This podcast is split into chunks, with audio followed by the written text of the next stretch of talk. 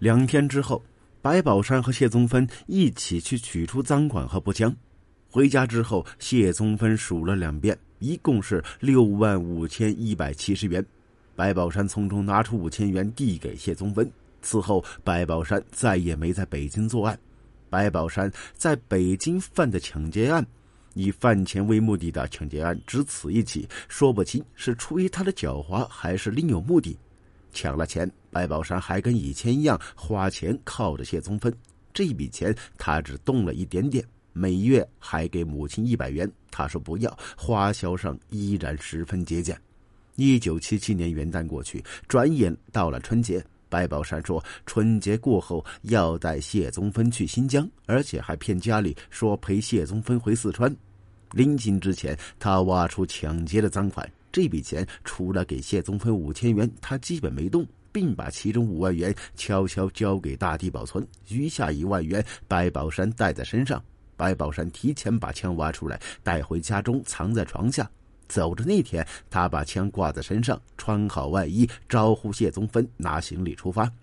春节期间，旅客通过进站口携带的行李包裹都要上 X 光检测站，但身上是不检查的。白宝山就是利用这一点，把枪藏在羽绒服里，顺利带进了候车大厅。他让谢宗芬从电动扶梯上二楼，自己则拿着一个大提包从侧面的行人楼梯上二楼。走到楼梯拐角，白宝山看周围没人，迅速把那只步，迅速把那只自动步枪从身上摘下来，装到包里面。随后，他和谢宗芬在二楼会合。这时，枪已经安排妥当，白宝山安全的把自动步枪和子弹带到了新疆，没遇到任何麻烦。白宝山和谢宗芬下了火车，没在乌鲁木齐停留，当天晚上就坐班车来到石河子，再从这倒车来到紧靠乌兰乌苏镇的幺四三团场。当天晚上，两人以谢宗芬的身份证登记，住在团场宾馆。白宝山来一四三团的目标很明确，他在新疆劳改时曾在一四三团旅游过。知道这里有个弹药库，根据他的印象，这座弹药库防备不严，子弹容易搞到。第二天清晨，谢宗芬仍在睡觉，白宝山已经出去勘察弹药库。然而，当他走进那座昔日的弹药库时，却愣在原地。库房已经搬迁，原址改成民房。白宝山感到失望，返回旅店。他决定去幺四七团场找他狱友和铁哥们吴子明。吴子明小个子。大头尖下颌，有一双不断眨巴的大眼睛。吴子明管白宝山叫山子，白宝山直呼他子明。白宝山向吴子明介绍谢宗芬。吴子明比白宝山年轻，他因盗窃罪被判刑。在众多犯人中，他最佩服的那就是白宝山。因吴子明在班上，他说话不方便，就让他先去家里，他下班就回来。到了晚上，他问吴子明。你在团里干警卫，一年能拿多少钱？吴子明说：“也就五千块吧。”白宝山说：“要是这样，你不如跟我干。”吴子明说：“你打算干点什么？”白宝山直截了当：“我想看看这里的棉花款，值得的话就干他一次。”他们的谈话是不用讲的太明白，一碰就通，谁都知道干他一次是什么意思。吴子明第二天就辞去警卫工作，一心投靠白宝山。两人每天都出去跑，以做棉花生意为名，考察周围棉花收购点和加工地点。不久之后，谢宗芬在市场上结识了几个四川老乡，在厂南部居民区找到一套空房子。谢宗芬打算租下来，白宝山跟他过去看房，他也觉得满意。没几天，吴子明也随着他们搬了过去，三人住在这边。这套房子后来成了白宝山、吴子明策划犯罪活动的秘密据点。通过对棉花点的观察，白宝山和吴子明打算买辆摩托车以方便行动。随后，他就给大地写了信，要大地按照他给的地址寄一万块钱过来。在信中，他嘱咐大地千万不要把他在新疆的事告诉别人。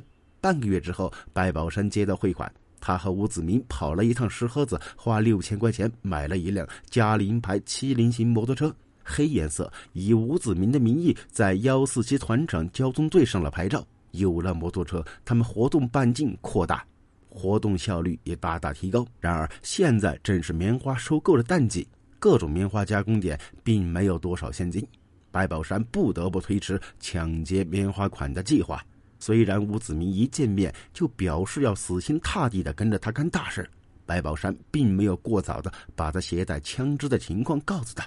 直到五月份，他才向吴子明透露了一些北京的事情，自动步枪也给吴子明看了。白宝山说：“咱们一起做事，一支枪是不够的，我们得想办法再搞一支。”吴子明听了之后十分赞同。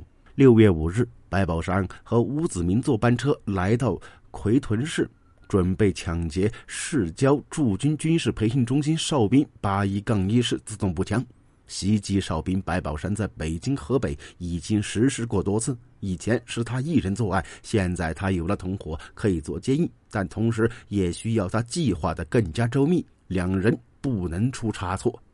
来到奎屯，时间还早，两人在街上逛了一阵，在一家饭馆里吃过饭。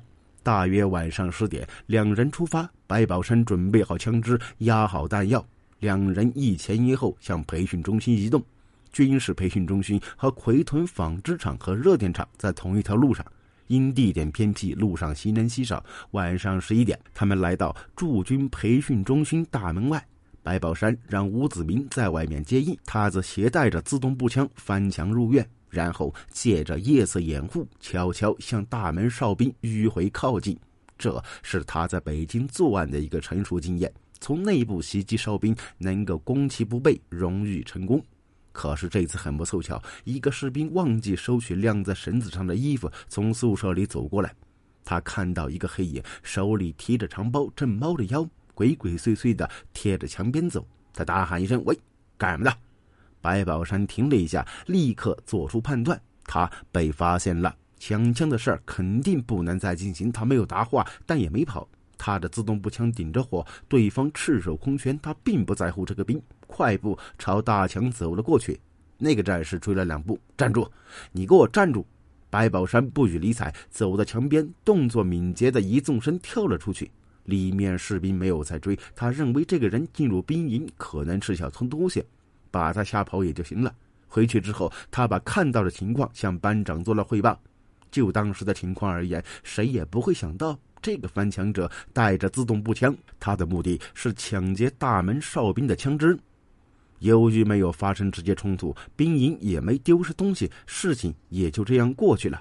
白宝山的心情是紧张的。他来到墙外与吴子明会合。他说：“快走，遇到人了。”两人趁着夜色掩目，疾步向南走，迅速离开军事训练中心。